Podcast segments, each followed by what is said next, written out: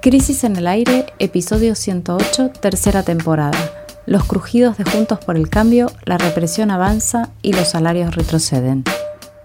Jimena Tordini, Mario Santucho y Natalia Gelos analizan los tres temas más importantes de la semana.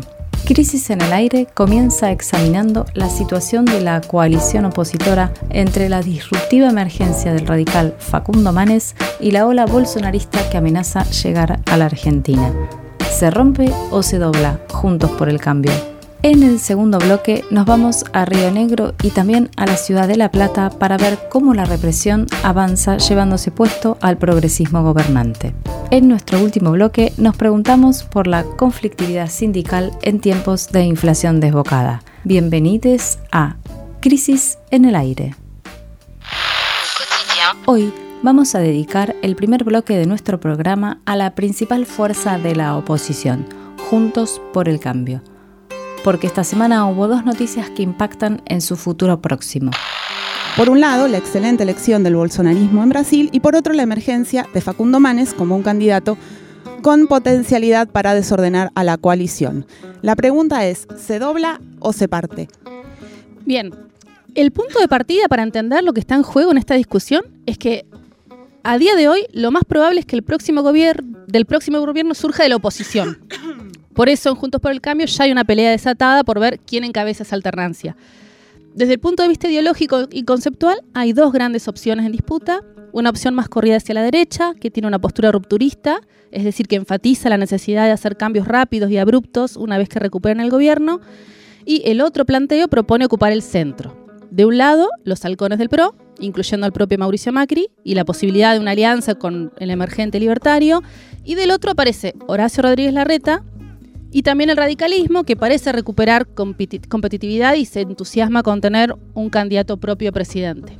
Bueno, este sería el, esquema, ¿no? El, punto de partida para, analizar un poco la situación en, la, Juntos por el Cambio, ¿no? ¿Qué es lo que se viene? ¿Qué es lo que apareció con fuerza esta semana?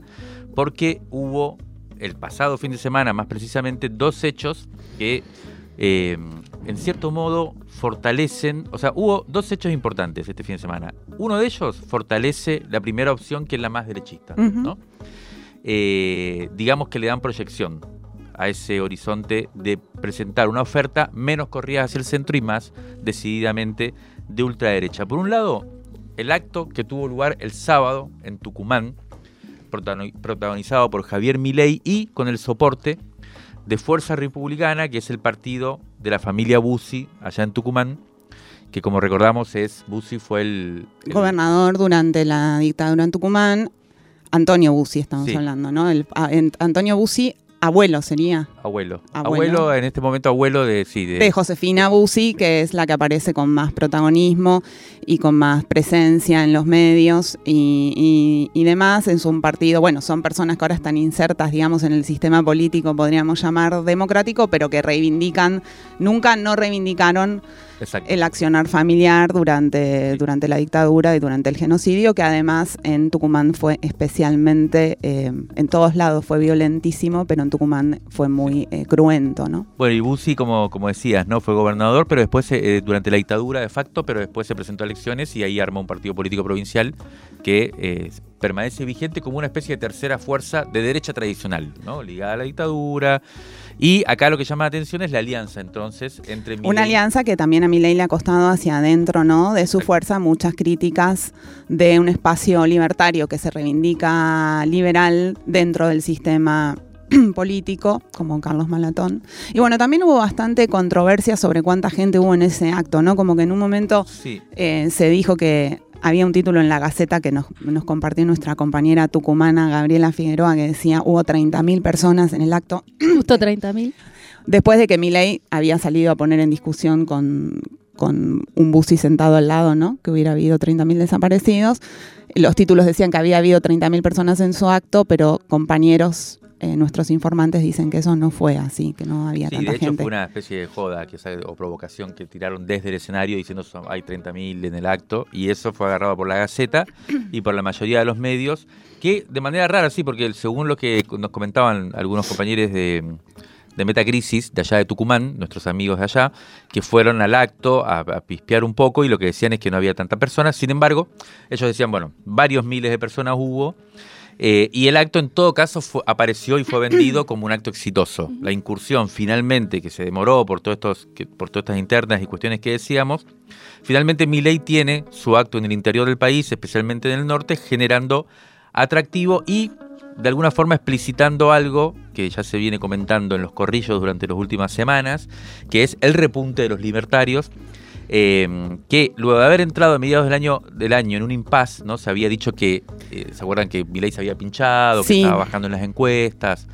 por estas declaraciones que había hecho de... De los órganos, de la venta de niños, eh, como una, una deriva medio bizarra que tuvo. y también dicen que por, por, por, otro lado, los medios más ligados a Juntos por el Cambio empezaron a hostigarlo, preocupados por el hecho de que le saquen demasiado espacio. Sí, como ese cálculo que todos los espacios políticos en algún momento hicieron, ¿no? Sobre si le servía un poquito que existiera mi ley para romper la, polarización y que perjudicar al otro, ¿no? Como, bueno, si mi, ley crece, se debilita, cambiemos, y al revés, eh, bueno, al final parece que todos se dieron cuenta que no conviene que crezca. Lo cierto es que después de ese pequeño impasse, eh, Milei parece haber recuperado y paradójicamente, según algunas mediciones, eh, eso sucedió a partir del atentado a la vicepresidenta, ¿no? Lo que uno podría pensar que al contrario, que después de un hecho tan violento y salvaje, eh, y teniendo en cuenta los, vínculos ideológicos, de alguna forma, entre los atacantes y el espacio de Milei, uno podría haber pensado que bueno, iba a pagar costos, paradójicamente parece ser lo contrario y hoy lo que se dice, algunos encuestadores eh, cercanos, gente con la cual consultamos, que vuelve a estar en torno al 20% de intención de voto, que fue lo máximo que logró después de las elecciones del año pasado en las encuestas y que llama mucho la atención porque es un piso muy alto. Sí, ahí, bueno, se ha desplazado bastante de la agenda la cuestión del atentado, salvo por algunas novedades en la causa judicial, ¿no? Pero mientras hablabas me acordaba algo que dijimos creo que en el primer programa posterior al atentado, que es que este tipo de hechos funcionan, el, tipo de grupos de ultraderecha de este tipo, estas acciones funcionan como propaganda, ¿no? O sea, su éxito reside en su en su irradiación, ¿no? Y parece que eso coincide un poco con lo que ha pasado con el crecimiento de, de, la, de, las buenas opiniones sobre estos espacios. Mm. Los volvió a poner de alguna manera en el centro de la escena y, concentró en torno a ellos, eh, a ese electorado, a esa gente que anda buscando una propuesta como esa, ¿no? Después, pasando de, página, digamos, eh, yo creo que hay un segundo hecho bien importante, incluso más importante que este, ¿no? Eh, que el acto en Tucumán de Milei y Bussi, que tiene que ver con la elección en Brasil, que ya mencionábamos, eh, que fue el domingo pasado y que tuvo un dato, después vamos a hablar en detalle de este, de este hecho en nuestra sección Mundo en Crisis, pero ahora lo que vale la pena decir es, eh, mencionar es la excelente elección que hizo el bolsonarismo, ¿no? Eh, y que además fue una gran elección, en muchos planos, después la vamos a analizar, insisto, eh, lograda sin que el candidato, en este caso Bolsonaro y sus eh, candidatos acompañantes, se moderaran, es decir, enfatizando su carácter ultraderecha, a diferencia de lo que hizo Lula o de lo que hacen en general las opciones cuando van a una elección presidencial importante que tienden a correrse el centro, en este caso, Bolsonaro y el bolsonarismo eh, mantuvo su, carácter ultraderecha y sin embargo le fue bien, sacó 43 y, y, algo por ciento de los votos, más una elecciones muy buenas a nivel estaduales y demás. Eh, una semana antes, lo mismo había sucedido en Italia, ¿no? El domingo anterior, creo, cuando la, derecha y la ultraderecha se impusieron en las elecciones con tres opciones diferentes y dentro de, esas tres opciones diferentes, la ultraderecha fue la más votada y por tanto va a eh, llegar a la presidencia por primera vez, un partido básicamente neofascista. Eh, en, Italia. Y dentro de exactamente un mes, es decir, hoy estamos a 8 de octubre, ¿no? El 8 de noviembre son las elecciones de medio término de Estados Unidos, donde Donald Trump eh, podría ganarle las elecciones al, gobierno de Joe Biden y volver a proyectarse como candidato a presidente para el año que viene, eh, o para dentro de dos años, relanzando relanzándose como una opción también de ultraderecha con bastantes posibilidades, ¿no? Entonces, lo que aparece ahí, entre, en todos estos elementos, es un posible rumbo para los halcones, ¿no? de la coalición Juntos por el Cambio, eh, en el que hay que tener en cuenta bastante este factor geopolítico, ¿no? Que son elecciones por todo el por diferentes Cuando lugares. Decimos halcones, decimos Patricia Bullrich, Macri, ese sector de Juntos por el Cambio, ¿no? Cheto, eh, eh, un, sector del PRO importante y también algunos aliados que son los que enfatizan desde hace mucho dos cosas, diría yo. Uno, un perfil decididamente, entre comillas, antipopulista, por lo tanto, claramente de derecha. Y por otro lado, una idea de eh, esta vez tenemos que ir por todo. Y pues, eso implica no tener tanta eh, tanta eh, pretensión de consenso. Y del gradualismo, ¿no? Esa idea, un poco eh, lo que quedaba manifestado en esa entrevista de Majul con Macri, ¿no? Cuando le dice, bueno, pero usted se va a bancar las consecuencias de una de un gobierno. La represión que implica llevar adelante lo que ustedes quieren, porque si ustedes quieren avanzar, va a haber gente en la calle, entonces eso va a implicar muertos, y Macri dijo que sí, que si hay que hacerlo, hay que hacerlo. Bueno, son estas cuestiones que me parece que las noticias que, aparecen esta semana, yo creo que em, ponen como horizonte para este sector de halcones de Juntos por el Cambio la posibilidad de ir hacia una oferta de este tipo, en donde eh, no, haya, no haya por no haya incentivo, como dicen los politólogos, para eh, ceder ante la presión de moderarse y de irse hacia el centro. Yo estuve consultando entre varios personajes cercanos, o sea, del, PRO o de Juntos por el Cambio, cuál es la influencia de la elección brasilera en Argentina y eh, en general lo que aparece es que no hay tanta influencia y además niegan enfáticamente que haya algún tipo de eh, idea dentro de Juntos por el Cambio de que se pueda romper la coalición. Lo que vamos a hacer en este bloque es sembrar un poco la duda en ese sentido, eh, sobre todo porque, y vamos a meternos con eso ahora, hay otras fuerzas dentro y fuera de la coalición que presionan en el sentido de la ruptura. Exactamente. En ese mismo domingo en que todas las miradas estaban puestas en Brasil, quien apareció entrevistado por Luis Majul en su programa de La Nación Más fue Facundo Manes, una figura que está ahí también en ese mapa, ¿no? Y que dejó algunas definiciones que causaron conmoción en la coalición opositora. Vamos a escuchar ahora un pedacito de los dichos de la discordia antes de seguir. Macri eh, tiene que reflexionar porque en su gobierno él tuvo populismo constitucional. Hubo operadores que manejaban la justicia, que influían en la justicia. Eso es populismo institucional. Eh, también hubo eh, datos de evidencia que se espió a gente incluso de su gobierno.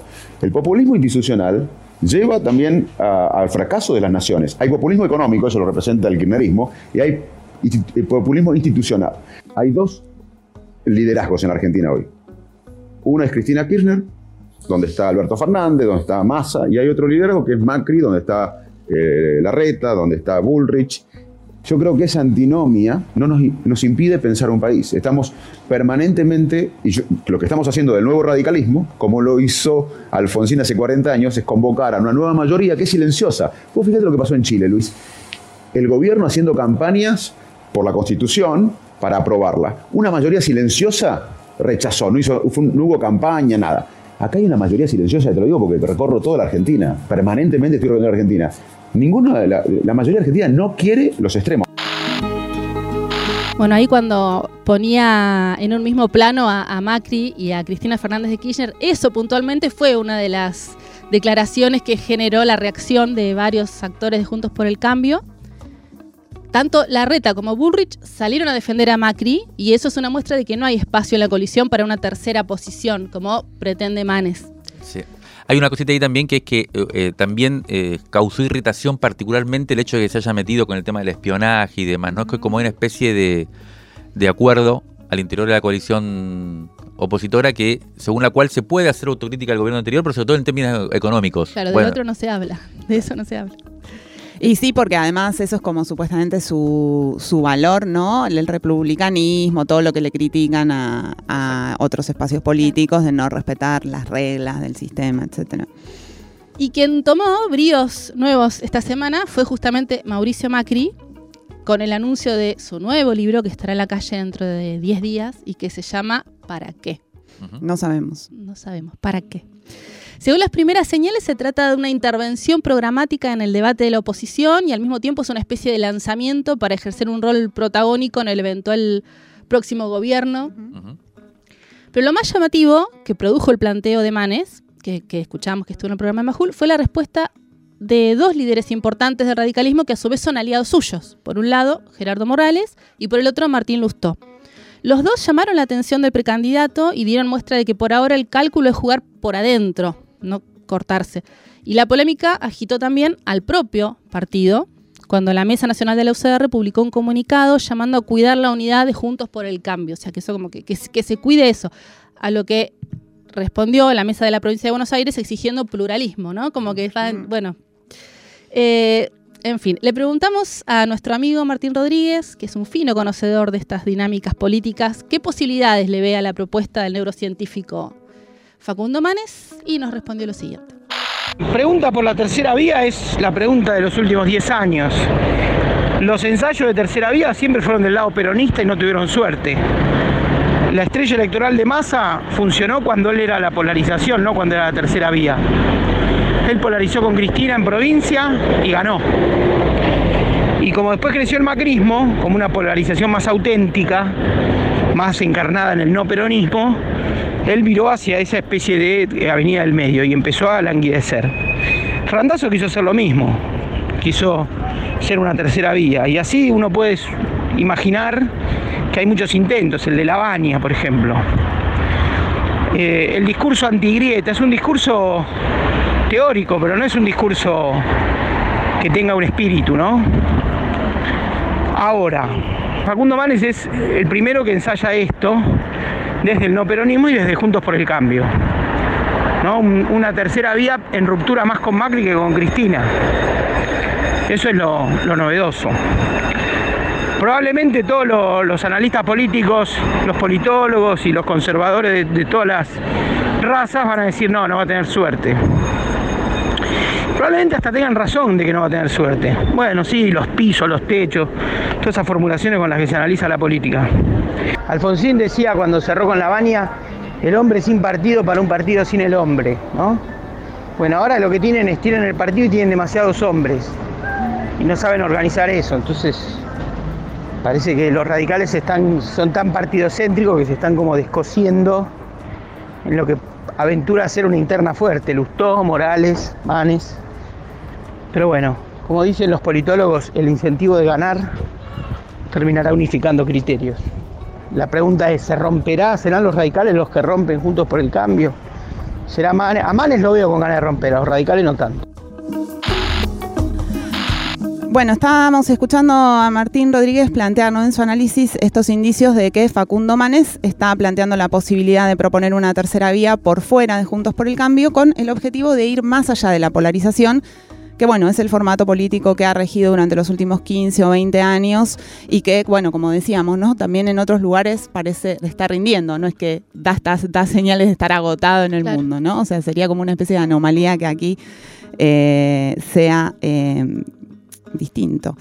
Eh, pero al mismo tiempo, bueno, no hay dudas de que este esquema polarizado ha dado signos de un evidente agotamiento en la Argentina, sobre todo en los últimos dos mandatos en los que gobiernos de uno y de otro lado de la grieta fracasaron y en cierto modo han dejado de entusiasmar o de proponer una opción de futuro. Veníamos hablando, ¿no? Cuando veníamos para acá este tema de el dónde está el entusiasmo político hoy en día y parece ser algo difícil de, estar encontrando.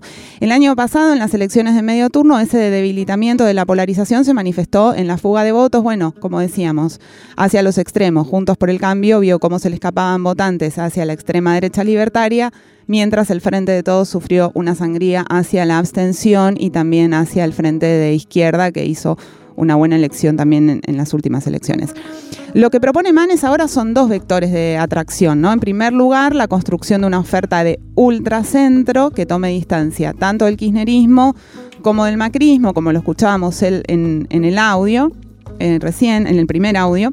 Y en segundo lugar, la idea de un outsider, ¿no? De nuevo, esta, esta figura que aparece sin experiencia previa de gestión, que de alguna manera existe esta hipótesis de que las figuras del outsider son los que pueden capturar ese descontento con las opciones que gobernaron y que eh, han generado decepción. ¿Qué posibilidades tiene algo así de hacerse un lugar en el sistema político realmente existente? Bueno, le hicimos esa pregunta al investigador eh, Facundo Nehamsky, titular de la consultora Opina Argentina, y nos mandó este audio.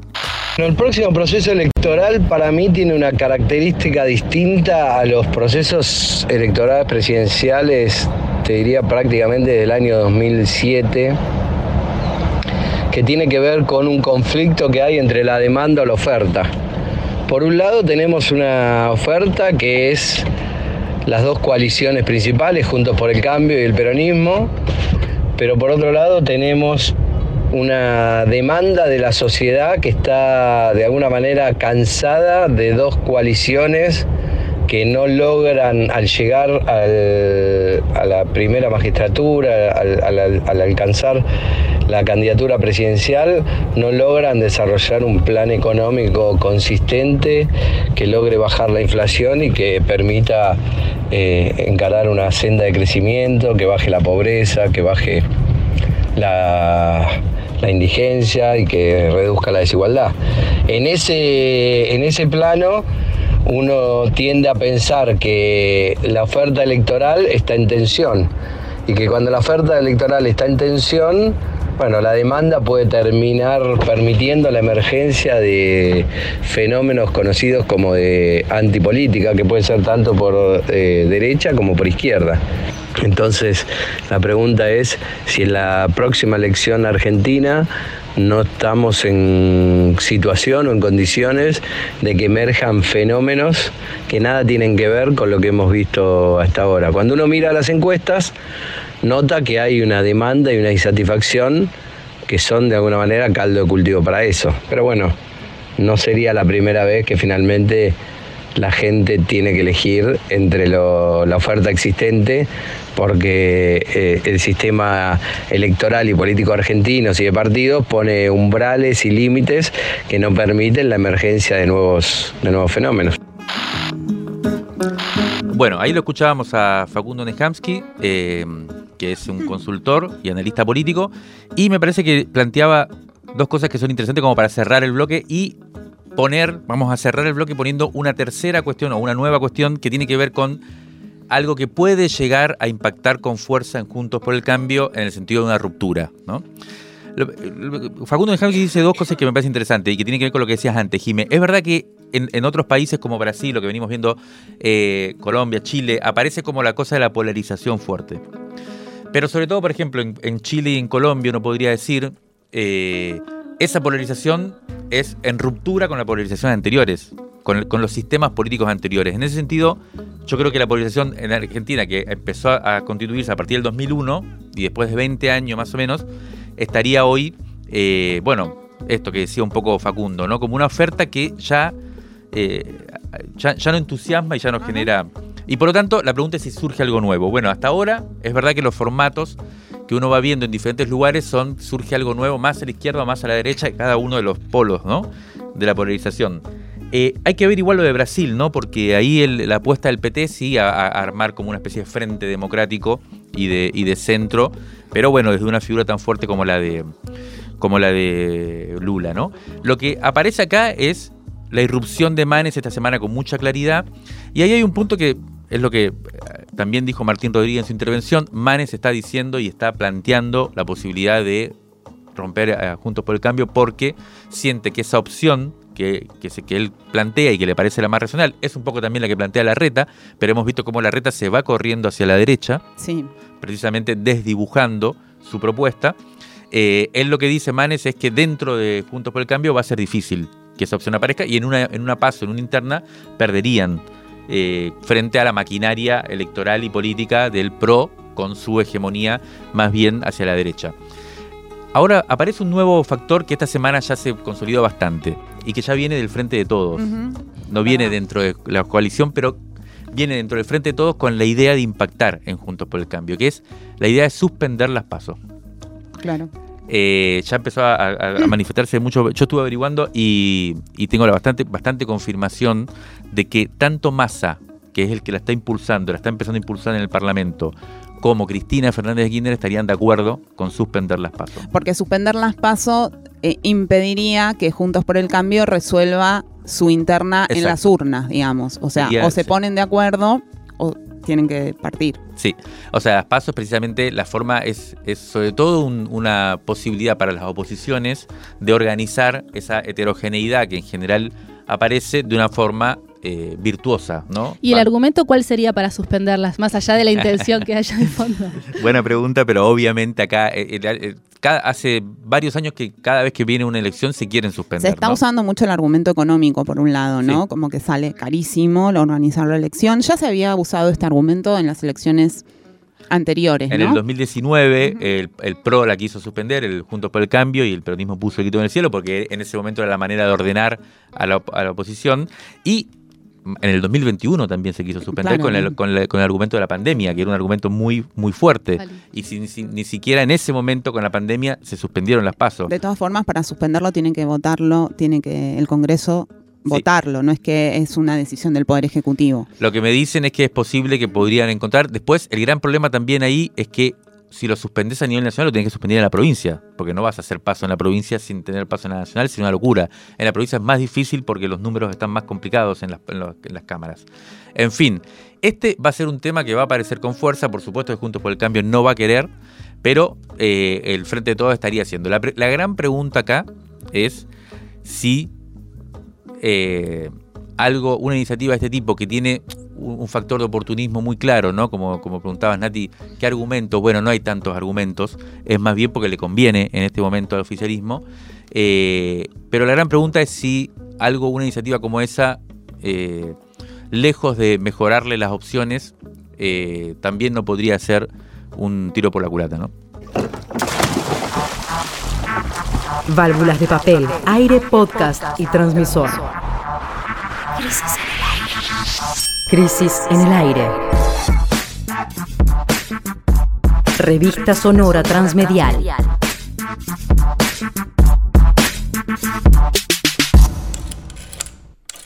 Revistacrisis.com.ar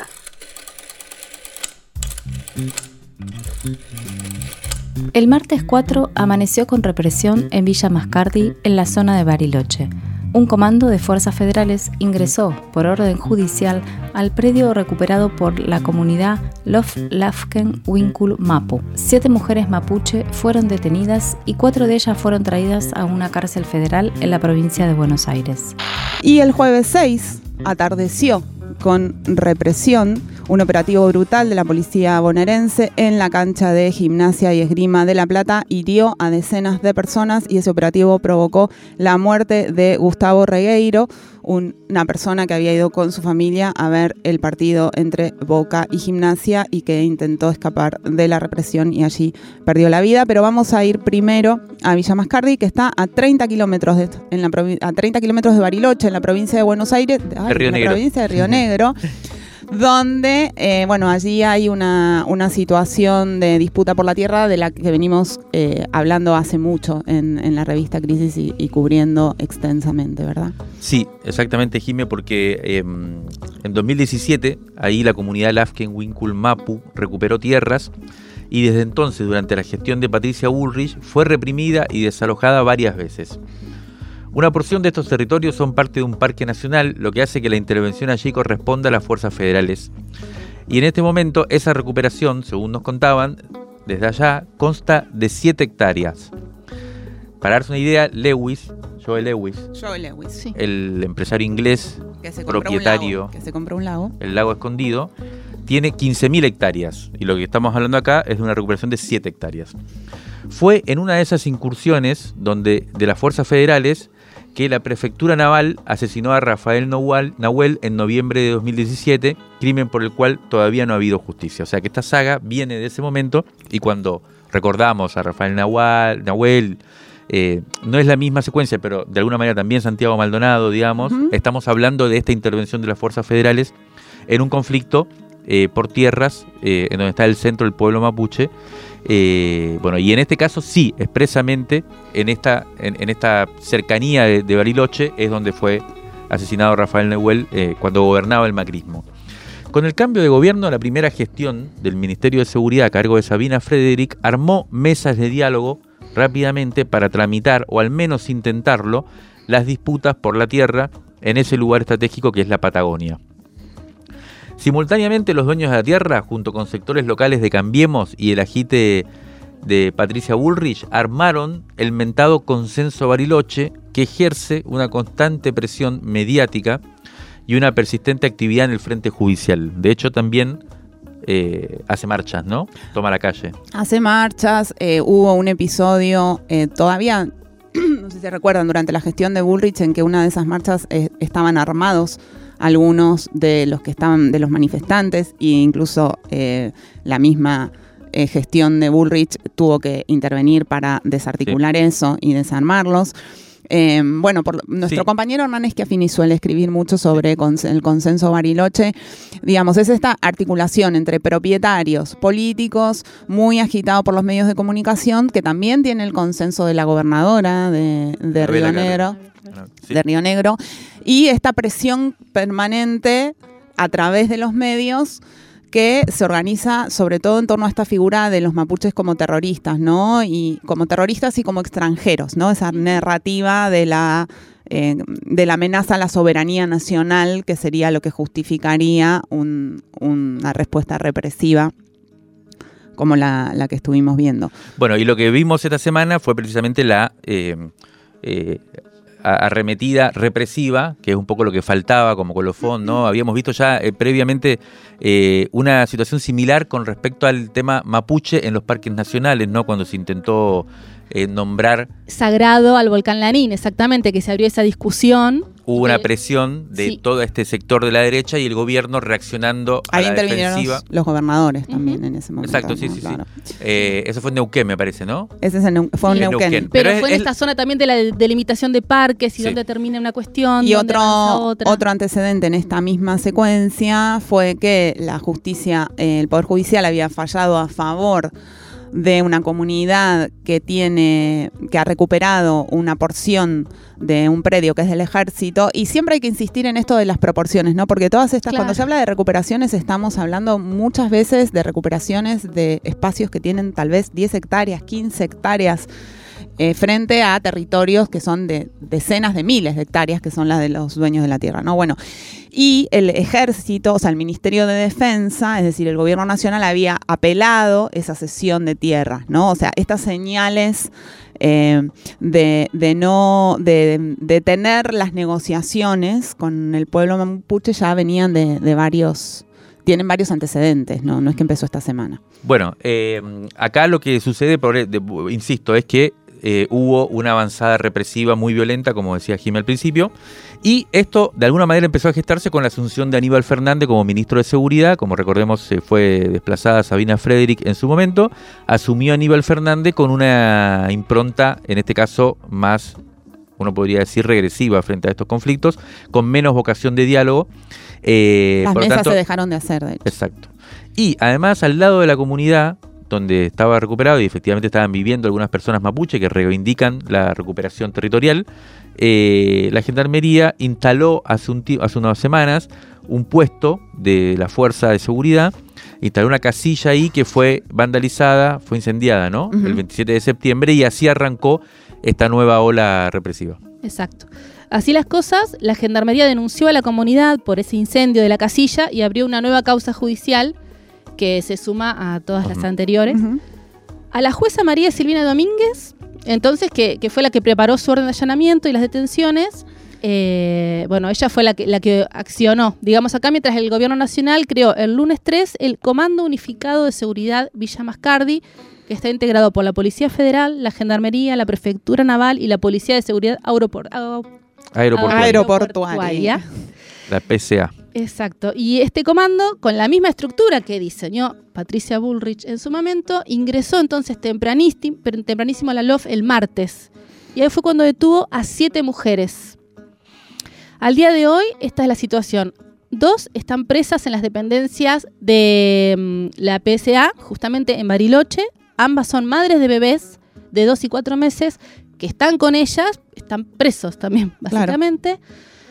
Hay una mujer que está presa internada con un embarazo muy avanzado y cuatro fueron traídas al penal de Ceiza con muchas dificultades además para acceder a su derecho a la defensa porque fueron detenidas el martes y recién el viernes a última hora les tomaron indagatoria. Ayer hablamos con Soraya Maicoño, que es vocera de la comunidad, y le preguntamos algo que ahora va a respondernos, que es, bueno, ¿cuál es el análisis de lo que está pasando? Vamos a escucharlo. Mari Mari Compuche, Mari Mari Compaimun, Soraya Maicoño Inche, Mapuche Zomo Inche, desde el pueblo Futa Mapumeu, desde el territorio mapuche. Eh, la situación es gravísima porque también habla del el ensañamiento que tiene el Estado argentino en contra del pueblo mapuche. Es eh, de público conocimiento que esta circunstancia fue como subiendo escalones de violencia a partir de, del asesinato de Rafael Nahuel, en donde después se conformó el grupo Consenso Bariloche, que es un grupo racista, nuevamente como mujeres integrantes del pueblo mapuche. Tal como fue la conquista del desierto, nuestras pulamuen fueron golpeadas, humilladas, arrastradas, separadas de sus pichiqueches, de sus hijos y de sus hijas, encarceladas, incomunicadas, trasladadas a más de 1.500 kilómetros de Sumapu. Esa es la realidad que estamos viviendo en este momento como pueblo mapuche. Los derechos humanos que están siendo vulnerados no son exclusivamente derechos humanos de los pueblos originarios o del pueblo mapuche, son derechos humanos de todos y de todas quienes convivimos en este suelo. Es importante entonces seguir haciendo un llamamiento, seguir movilizándonos, manifestándonos en contra de este acto tan ruin, tan nefasto, porque además es un ejemplo, es un, un modo de amedrentar a todos aquellos grupos sociales que están en este momento intentando hacer oír su voz en contra de tantos proyectos extractivistas que lo único que, beneficia o a quienes benefician son a todos estos empresariados, a todos estos em, políticos que responden a un solo mandato, que es el FMI, que es em, eh, la entrega de los territorios. Y para el pobre, para el pueblo mapuche, lo único que queda es la criminalización, la judicialización, la cárcel, la pobreza y la muerte. Estábamos escuchando a Soraya Maicoño, que es eh, vocera de las comunidades mapuches en la Patagonia. Eh, bueno, hacer un planteo sobre cómo leer políticamente esto que ha pasado. Y, y esta idea de, decías Mario también antes, ¿no? De que esto va escalando, escalando, escalando. Eh, esta vez, bueno, escaló también de alguna manera dentro del sistema político. El jueves a la noche trascendió la renuncia de la ministra de Mujeres, Géneros y Diversidad, Elizabeth Gómez Alcorta, que se confirmó ayer a la mañana, el viernes, con una carta en la que consideró que las detenciones fueron hechos incompatibles con los valores que defiendo como proyecto político. Eh, bueno, creo que porque hay que remarcar que no solo se trató de un desalojo, que es algo que ocurre con frecuencia no solo en la Patagonia, también esta semana hubo un desalojo en La Matanza, por ejemplo, ¿no? O sea, el asunto del, del desalojo, del resolver el conflicto por la tierra y la falta de acceso a la tierra con desalojos no es algo que empezó esta semana pero sí se vio muy claramente un ensañamiento, una política de escarmiento muy fuerte. O sea, el hecho de trasladar a las mujeres desde Bariloche a Seiza tiene muchísimas consecuencias en esas condiciones de detención. Por ejemplo, no están sus familias, no, nadie las puede ir a visitar, las, están yendo a visitar los organismos de derechos humanos, pero es un tipo de, castigo, ya el hecho en sí mismo es un castigo. Eh, después de la renuncia de Elizabeth Gómez Alcorta, todavía no se ha anunciado quién la reemplazará y es importante también subrayar que todo esto está sucediendo, tanto las detenciones de las siete mujeres, em, donde también se está denunciando que hay violencia obstétrica, ¿no? Porque están con sus bebés, hay una mujer que está embarazada, presa, encerrada en una en una habitación, ayer circularon imágenes con una cámara todo el tiempo sobre su cabeza, etcétera. Em, todo sucedió en la víspera del encuentro que por primera vez se llama Encuentro Plurinacional de Mujeres, que arranca hoy en San Luis. Muchas compañeras, muchas amigas están allí participando. Eh, y, eso le ha dado también ¿no? como un componente especial a a, la discusión de qué, de qué está pasando y qué hacer. Ayer a la noche tenía que haber una audiencia de habeas corpus porque las, eh, algunas organizaciones de derechos humanos presentaron justamente un habeas corpus para, para que cesara esta arbitrariedad de la, de la detención, pero se postergó para hoy.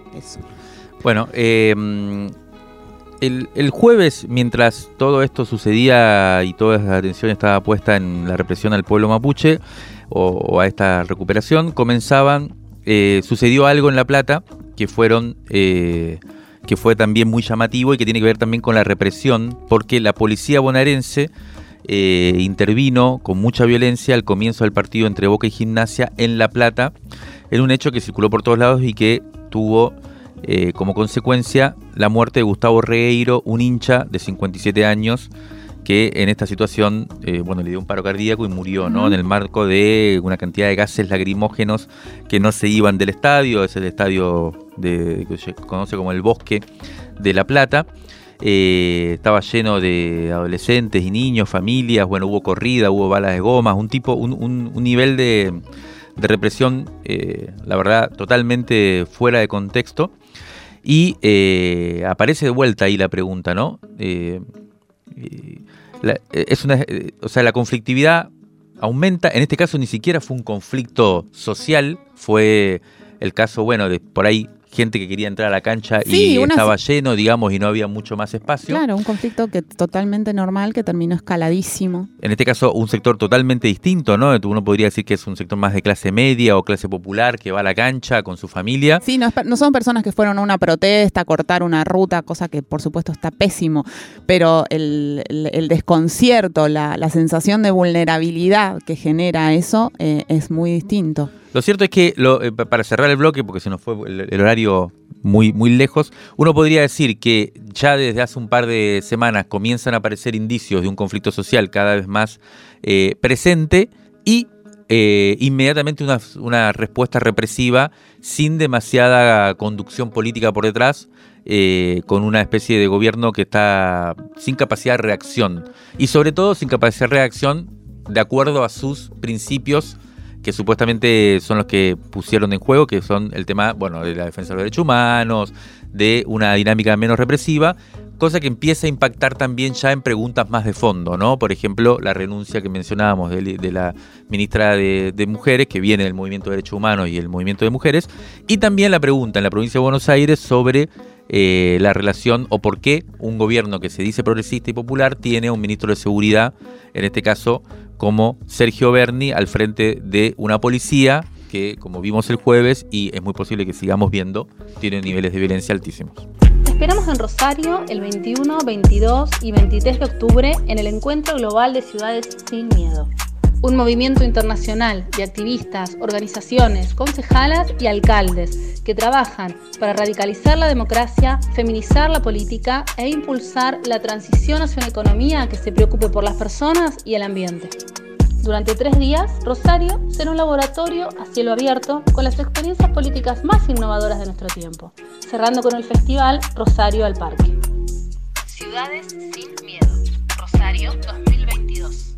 Cambiando el mundo desde abajo. Organizan Ciudad Futura y Barcelona en Común.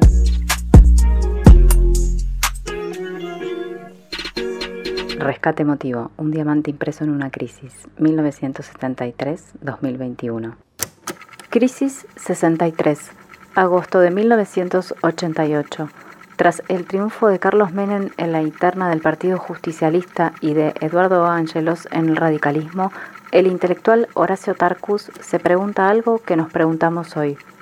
¿Derechización o crisis política? En el radicalismo se impuso desde arriba el candidato de la derecha partidaria. En el justicialismo triunfó la opción que tras una enfática retórica populista aglutina lo peor de la burocracia sindical con los sectores más cavernícolas del aparato político. La derecha ha conseguido superar un límite que parecía histórico, constituir su verdadero proyecto hegemónico. La UCD se trata de un verdadero partido que es desde ya una opción política clave para decidir el poder en 1989. Todo parece indicar una derechización del electorado, no ya con respecto a 1973, sino aún con relación a las presidenciales de hace tan solo cinco años. En ese entonces, la derecha orgánica apenas tenía expresión política, en el radicalismo se imponía el ala izquierda, modernizante y movientista, El PI y el MAS abrían una esperanza y el PJ de la patota sindical había sido el más castigado.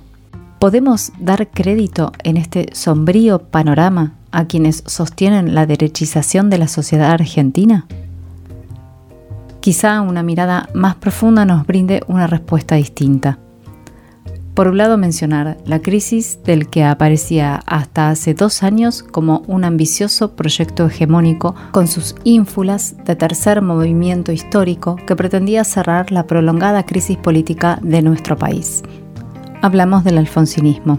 Los límites del continuismo angelosista significan la desintegración de ese frente nacido en 1983. Por su parte, el triunfo de Menem revela no solo los límites de la renovación y del proceso de recomposición del peronismo, sino que la crisis del PJ es un proceso abierto, en curso. No nació con la derrota del 83 ni con la renovación. Es una crisis ante una transformación radical de las condiciones económicas, sociales y políticas que le dieron origen y de las que se nutrió el peronismo. Así concluye Tarcus. Crisis del proyecto alfonsinista y relanzamiento de la crisis peronista que se expresan en que cientos de miles de argentinos no se sientan representados. Por eso, tras la fachada de la derechización, lo que se esconde es una profunda crisis política de la sociedad argentina. Con el eco todavía del reciente conflicto de los neumáticos resonando en nuestros oídos, esta semana quienes empezaron a hacer ruido fueron los integrantes de otro sector con peso, el de camioneros, que acaba de entrar a las negociaciones paritarias con un pedido de aumento récord. A días del 17 de octubre nos preguntamos en este tercer bloque de Crisis en el Aire qué pasa con la conflictividad laboral en el mundo de los trabajadores formales. Ya se divisa que la inflación será para fin de año por arriba del 100%. Ayer ya eh, circuló esta cifra medio como oficial y en ese contexto el miércoles pasado el ministro de Trabajo, Claudio Moroni, defendió el presupuesto 2023 en la Cámara de Diputados y se despachó con varias definiciones sobre empleo y paritarias. Centralmente, Moroni reconoció que hay que recuperar los salarios, pero que es muy difícil porque la inflación es ya muy alta. Y al mismo tiempo negó que las paritarias estén a la baja. Bueno, las reacciones contra Moroni, a quien en, joda siempre se le dice de Moroni, eh, es que eh, precisamente no, no interviene con la suficiente fortaleza para favorecer la recuperación de los, de los salarios y entre quienes salieron a cuestionarlo por inacción precisamente está Hugo Yasky, secretario general del CGT, y diputado oficialista, ¿no? Eh, que le dijo... De la CTA. De la CTA de la pero es diputado nacional por el oficialismo, que dijo el ministro de Trabajo nunca asumió como ministro de un gobierno peronista. Eh, también salió el ministro bonaerense de Desarrollo de la Comunidad y referente, realidad secretario general de la Cámpora, Alejandro, Alejandro el Cuervo Larroque, que salió a criticarlo públicamente también, y el camionero Pablo Moyano, eh, que había intervenido en el conflicto de Sunna, como de los, de los neumáticos, ¿no? El que reseñamos acá también hace la semana anterior, eh, como mediador entre el gobierno y el líder del sindicato, de alguna manera haciendo las veces de, un secretario de trabajo, eh, y dijo que esta semana dijo que lo de los neumáticos iba a ser un poroto al lado de lo suyo en el sentido del pedido de eh, paritarias, ¿no? El porcentaje de aumento que ya hicieron público y causó conmoción porque van a pedir un 131% de aumento porcentaje histórico eh, en el contexto de negociaciones paritarias en las cuales, por ejemplo, también el sindicato del seguro eh, esta semana cerró con 109, 109% eh, de aumento, en lo que ya se considera alto, bancarios también cerró con el 94% y camineros estaría pidiendo entonces el 131%. Esto, como se ve, es un tremendo dilema porque aparecen aumentos enormes que ponen en tensión, por supuesto, la conflictividad sindical y al mismo tiempo, como la inflación es tan alta y hay una especie de convencimiento de que no se puede bajar, todos estos grandes porcentajes después terminan siendo claro, son casi un acto de fe, ¿no? Porque es bueno después. O mínimos o incluso se sigue no, no, no, no, está claro que haya una recomposición salarial en estas condiciones de inflación, ¿no? Eh, ante la falta de apoyo de la conducción conformada de la conducción de la CGT conformada por Héctor Raer y Carlos Acuña, que son más bien cercanos al gobierno, al, al poder ejecutivo, Moyano parece que va a profundizar las diferencias y recordemos que ante la falta de escucha había advertido que se iba de la CGT, eh, pero bueno, luego de charlar con el presidente dio marcha atrás. Y en el gobierno estas noticias son miradas con preocupación porque hay varias paritarias que se reabren a fin de año y las discusiones tendrán varios frentes. Diciembre ya se huele y hay inquietud, la mirada está atenta a cómo se intensifica el conflicto la semana que viene.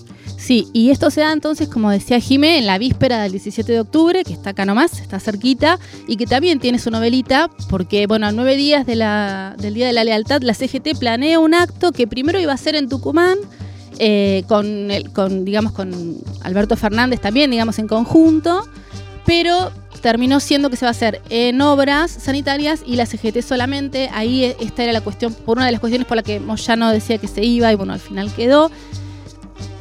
En fin, el- lo que se critica, que Yasky también lo criticaba en esa, en esa entrevista, y es lo que dice Moyano, es que hay una especulación también por ver de cara a las elecciones del año que viene cómo se conforman las listas y se olvida, digamos, cuál es el lugar de los, de los trabajadores y la negociación. En, este, en estos días, y a partir de la pregunta que abrió el conflicto de los trabajadores del neumático, circuló un informe que es del Centro de Estudios sobre Trabajo y Desarrollo, que depende de la Universidad Nacional de San Martín, y que marcaba que actualmente la conflictividad es la más baja de los últimos 15 años. Mira. Y el estudio se llama, y dice un poco el, el modo por el que explican esto, la oportunidad de disciplinar. ¿Qué dice este estudio? Que el poder adquisitivo de los asalariados del sector privado se encuentra a niveles de finales de 2019, año en el que se acumulaba un descenso de 20 puntos, pero que bueno, esto, ¿no? no la, conflictividad no avanza, no es directamente proporcional al, a la devaluación de las condiciones de trabajo y que la crisis económica es la que es disciplinadora para que no se avance en, en- en estos reclamos, en parte, y que no haya como, no crezca la inquietud hacia los dirigentes de los sindicatos. Para tener la voz de primera mano, escuchemos a Matías Maito, que es quien dirige el Centro de Estudios sobre Trabajo y Desarrollo, que coordinó este trabajo del que estamos hablando y que nos mandó entonces un panorama de cuál es la conflictividad laboral en estos últimos tiempos. Durante los últimos días en nuestro país se empezó a, percibir y a transmitir un clima de conflictividad social creciente, fuera de control, que se asoció sobre todo al conflicto de los trabajadores del neumático, pero donde también se sucedieron algunos otros conflictos de manera simultánea de cierta intensidad. Ahora, lo cierto es que esa, esa sensación de conflictividad desbocada no se corresponde de ninguna manera con la actualidad de las relaciones entre sindicatos y empresas. Y los registros estadísticos nos permiten sostener esa afirmación. Porque, en primer lugar, si uno eh, observa la evolución de la cantidad de conflictos laborales que incluyeron paro de actividades, actualmente estamos en el momento más bajo de conflictos con paro desde al menos hace 15 años. Los registros que mide el Ministerio de Trabajo de la Nación empiezan en el año 2006 y desde ese momento no se registra una etapa con menos paros como la actual, como la de 2022 e incluso la de fines de 2021. Por otro lado, hay otros dos elementos que permiten sostener esta, esta afirmación y desarmar ese clima de esa percepción, esa sensación de conflictividad creciente. Por un lado, el paro no viene siendo el primer reflejo al que acuden los trabajadores frente a un conflicto.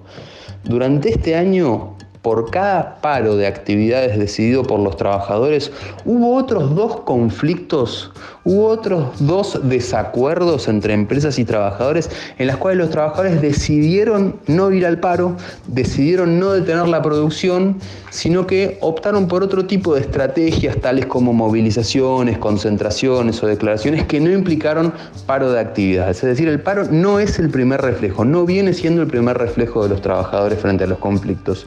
Y por otro lado, en 2022 se registró el récord de acuerdos entre sindicatos y empresas que incluyeron un tipo de cláusulas muy especiales que son las cláusulas de paz social.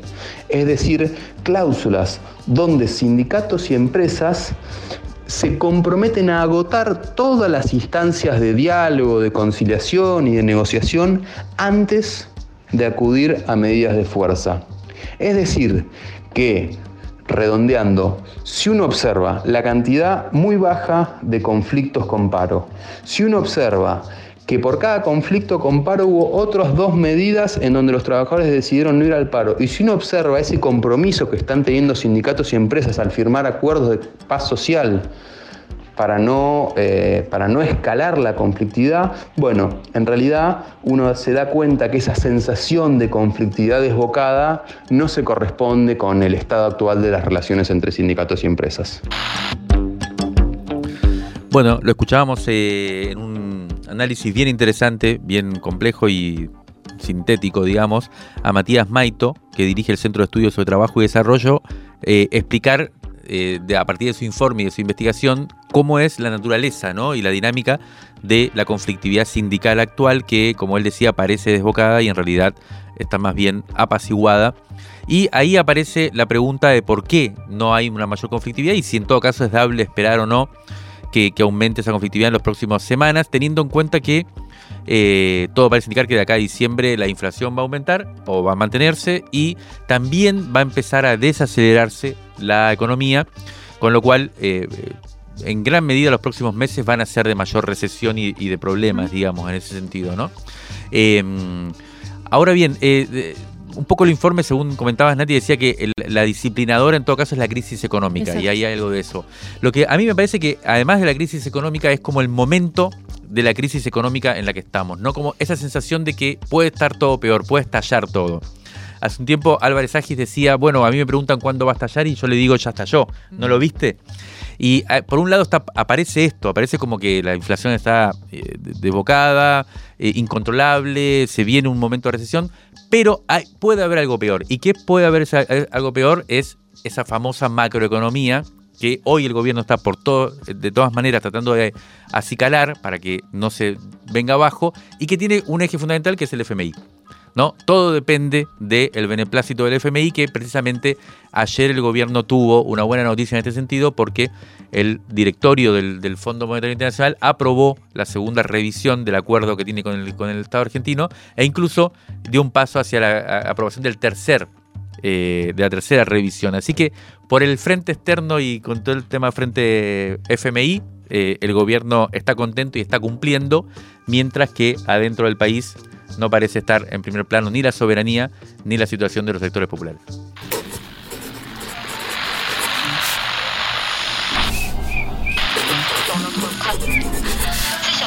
Crisis en el aire. Crisis en el aire. Los sonidos de la tinta y sus discusiones.